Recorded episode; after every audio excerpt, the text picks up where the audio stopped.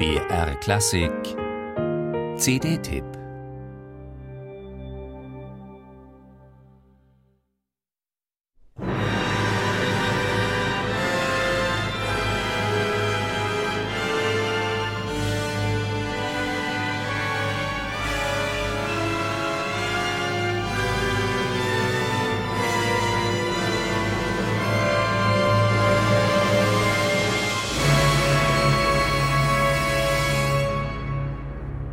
Im Schatten Stalins ist die neue Schostakowitsch-Edition von Andres Nelsons und seinem Boston Symphony Orchestra betitelt. Und da macht es Sinn, dass die erste Folge mit dem heftigen Adagio aus der blutrünstigen Oper Lady Macbeth von Zensk beginnt. Denn sie hatte für den Komponisten lebensbedrohliche Folgen. Nach dem Besuch einer Moskauer Aufführung 1936 war Stalin derart empört, dass er die berüchtigte Pravda-Kampagne gegen Schostakowitsch anzettelte. Unter dem Titel Chaos statt Musik verdammte das kommunistische Parteiorgan die Oper und ihren Schöpfer. Die zehnte Symphonie von Schostakowitsch entstand fast 20 Jahre später, wenige Monate nach Stalins Tod 1953.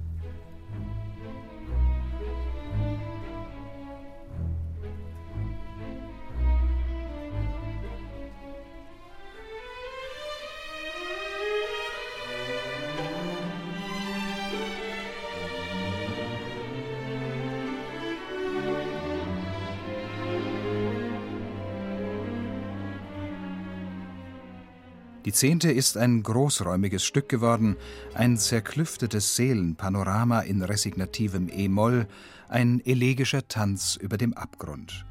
Nach dem Tod des Diktators ist bei Schostakowitsch kein Aufatmen zu spüren, vielmehr Trauer und Klage um die Opfer des Stalinismus.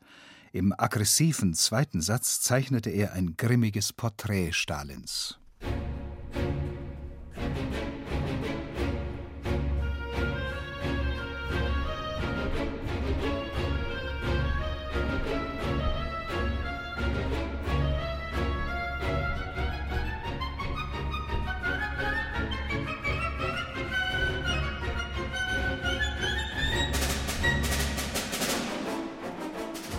Spätestens hier wird spürbar, dass das exzellente Boston Symphony Orchestra durch eine eigene Schostakowitsch-Tradition mit dessen Idiom bestens vertraut ist.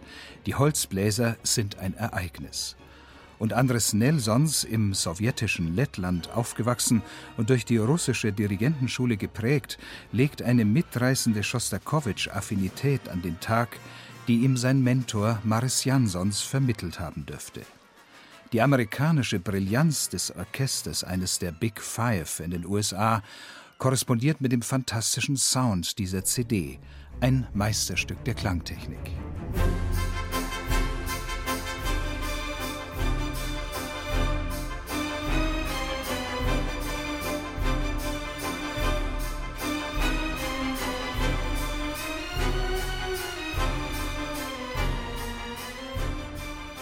Im dritten Satz tritt das schicksalhafte Motiv DSCH, gebildet aus Schostakowitschs Initialen, machtvoll auf den Plan, das im Finale der zehnten Symphonie geradezu obsessiv wiederholt wird. Die stimmige Interpretation von Nelsons vereint großen Atem mit rhythmischer Energie, gespenstische Leere mit bohrender Intensität. Ein vielversprechender Auftakt zu einer neuen Schostakowitsch-Gesamtaufnahme.